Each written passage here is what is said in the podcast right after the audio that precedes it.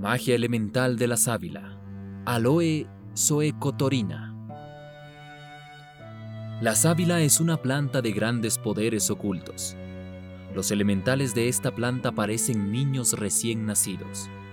Estos niños elementales son verdaderos adamitas, llenos de inocente belleza. Esta planta multiplica sus hojas, pencas, sin necesidad del elemento tierra ni del elemento agua. He visto muchas veces una sábila colgada en la pared, sin luz solar, sin agua y dentro de un aposento, y sin embargo la planta sigue viviendo milagrosamente, reproduciendo sus hojas y hasta multiplicándose. ¿De qué vive? ¿De qué se alimenta? ¿Cómo hace para sostenerse?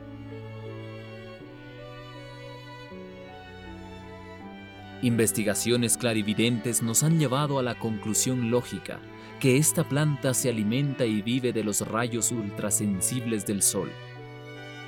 Esta planta se nutre del Cristo cósmico, de los rayos cristónicos del Sol. Los cristales de esta planta vienen a ser Sol líquido, Cristo en sustancia, semen cristónico.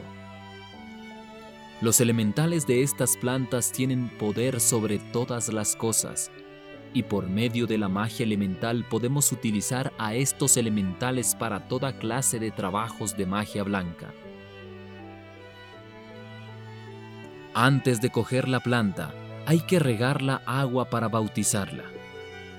Se bendecirá la planta y se le recitará la siguiente plegaria gnóstica.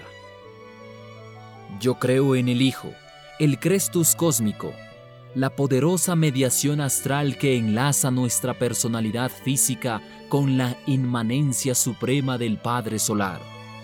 Deberá colgarse a la planta un pedacito de metal de plata.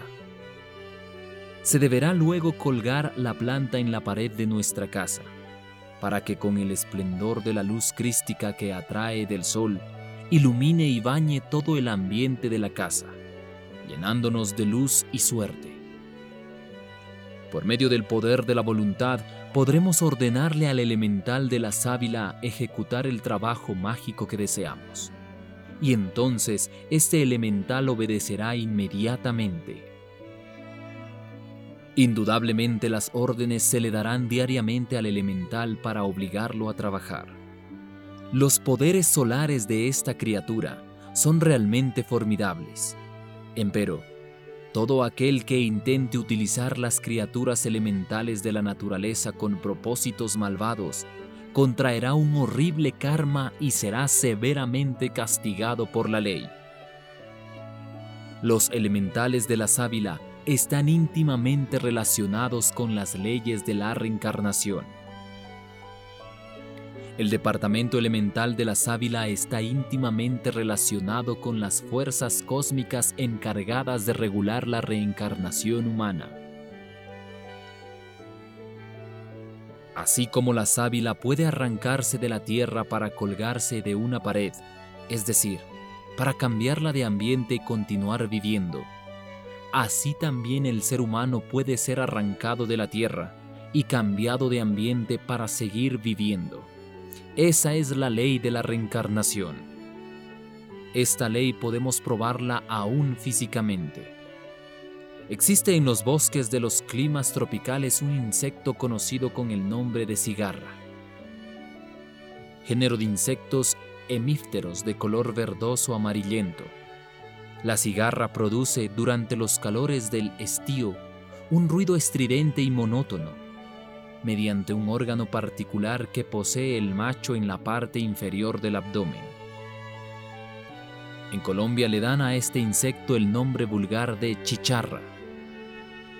Es creencia común de las gentes de que este pequeño animalito se revienta cantando y muere. Sin embargo, la realidad es diferente.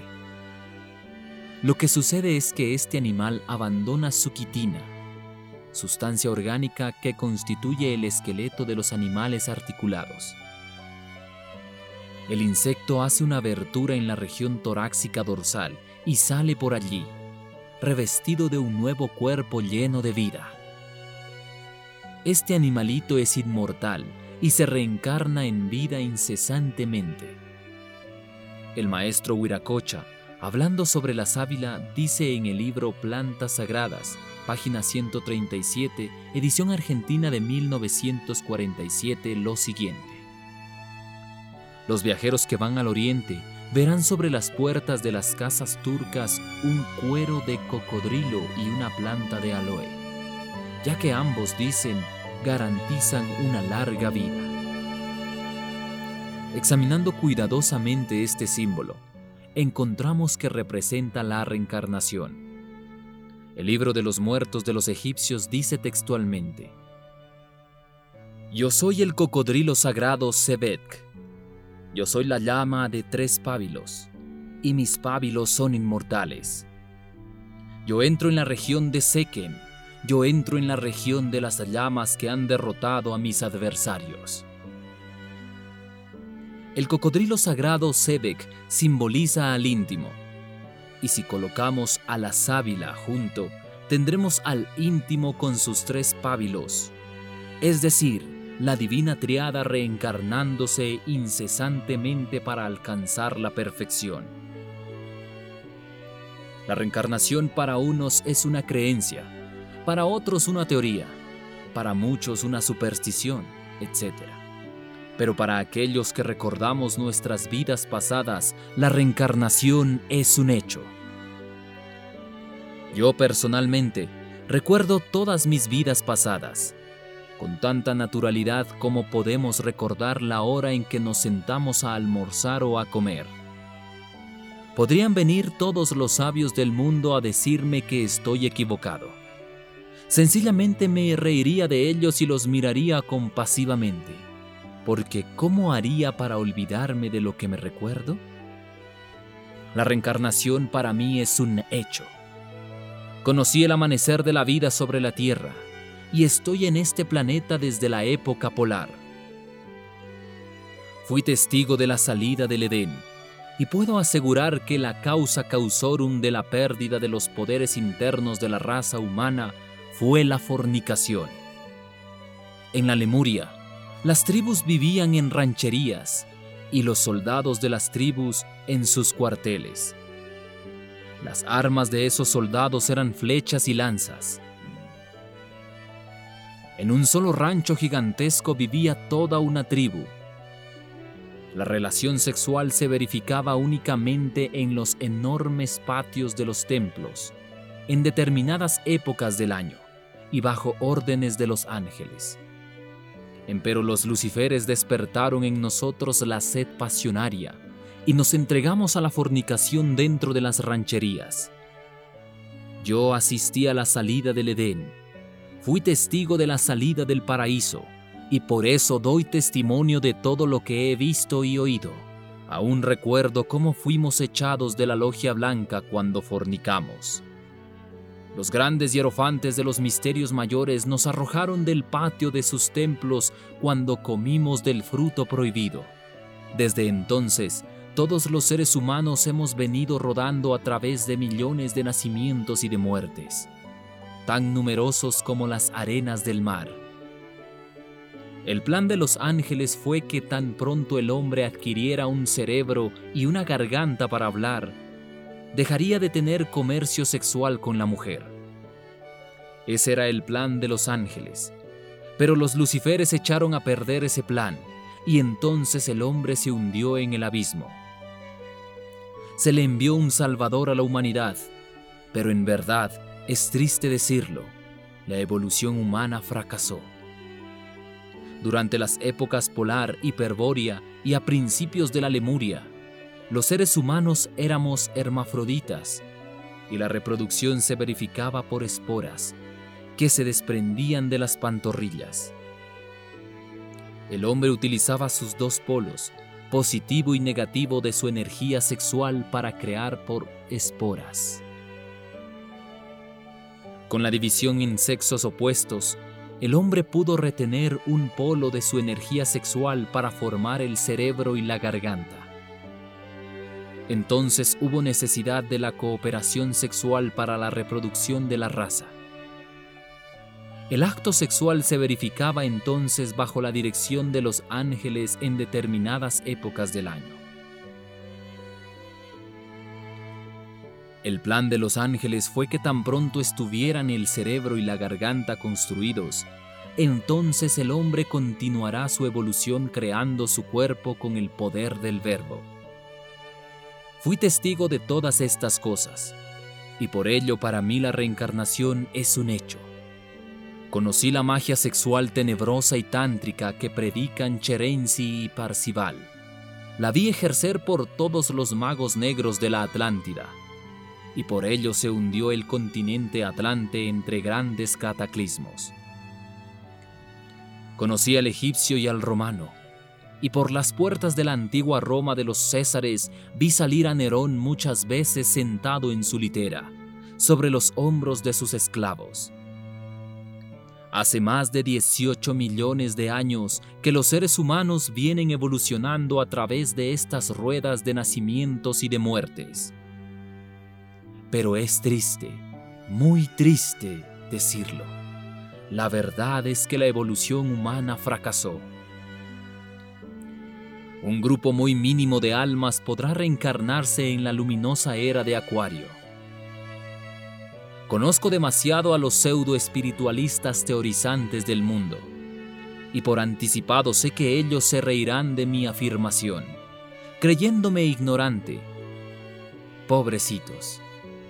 Me sé de memoria todas sus teorías, me conozco todas sus bibliotecas y puedo asegurar que la mayor parte de los espiritualistas de esas sociedades, aulas, órdenes, etc., van por el camino negro. Parece increíble, pero entre los humildes aldeanos y gentes sencillas, quienes nunca han devorado teorías, manjares sepulcrales, haya almas verdaderamente luminosas almas millones de veces más evolucionadas que aquellos santurrones que sonríen dulcemente ante el auditorio de todas esas jaulas de loros del más arraigado espiritualismo profano. Los ángeles que rigen la ley de la reencarnación están íntimamente relacionados con este departamento elemental de la sábila.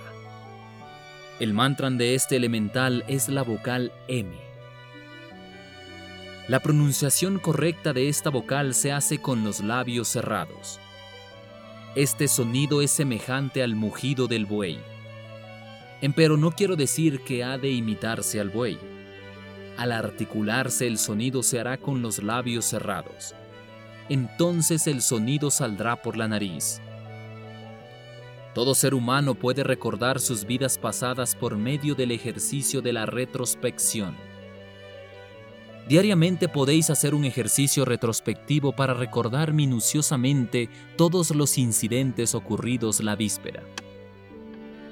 Todos los sucesos ocurridos en orden inverso ocho días antes, 15 días, un mes, dos meses, un año, diez, veinte años, hasta recordar con precisión todos aquellos acontecimientos de los primeros años de nuestra infancia. Sucederá que al llegar el estudiante durante su ejercicio retrospectivo a los primeros tres o cuatro años de vida, se le hará muy difícil recordar los acontecimientos de los primeros años de la infancia. El estudiante al llegar a esta parte practicará su ejercicio en aquellos instantes de transición entre la vigilia y el sueño. Entonces, en visión de sueños recordará minuciosamente todos los detalles de su infancia. Porque durante el sueño entramos en contacto con el subconsciente, donde están almacenados todos nuestros recuerdos.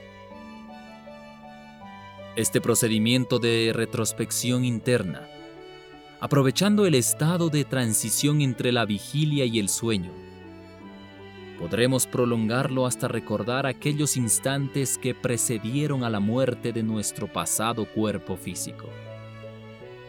Las últimas escenas dolorosas. Y continuando el ejercicio retrospectivo, vamos recordando toda nuestra pasada reencarnación y todas las que le precedieron.